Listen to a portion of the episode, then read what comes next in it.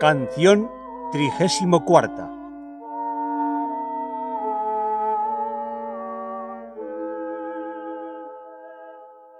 Los amigables regalos que el esposo hace al alma en este estado son inestimables, y las alabanzas y requiebros de divino amor que con gran frecuencia pasan entre los dos son inefables.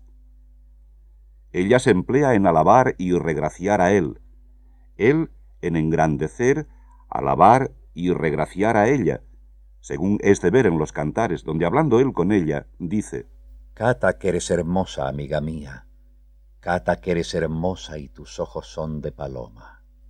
Y ella responde y dice, Cata que tú eres hermoso, amado mío y bello. Y otras muchas gracias y alabanzas que el uno al otro a cada paso se dicen en los cantares.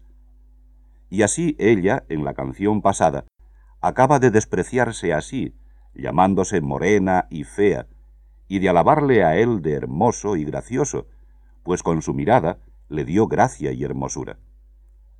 Y él, porque tiene de costumbre de ensalzar al que se humilla, poniendo en ella los ojos como ella se lo ha pedido, en la canción que se sigue se emplea en alabarla, llamándola no morena, como ella se llamó, sino blanca paloma, alabándola de las buenas propiedades que tiene como paloma y tórtola.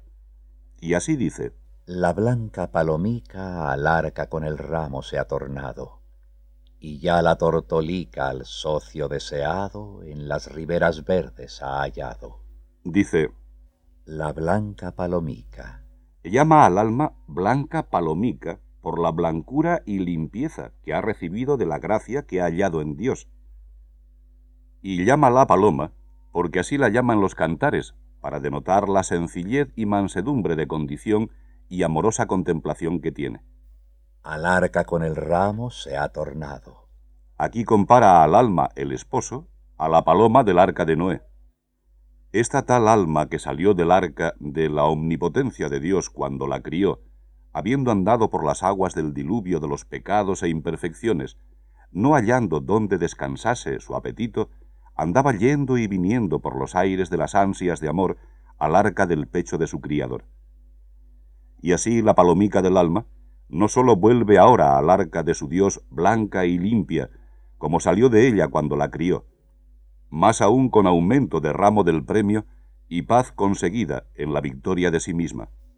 Y ya la tortolica al socio deseado en las riberas verdes ha hallado.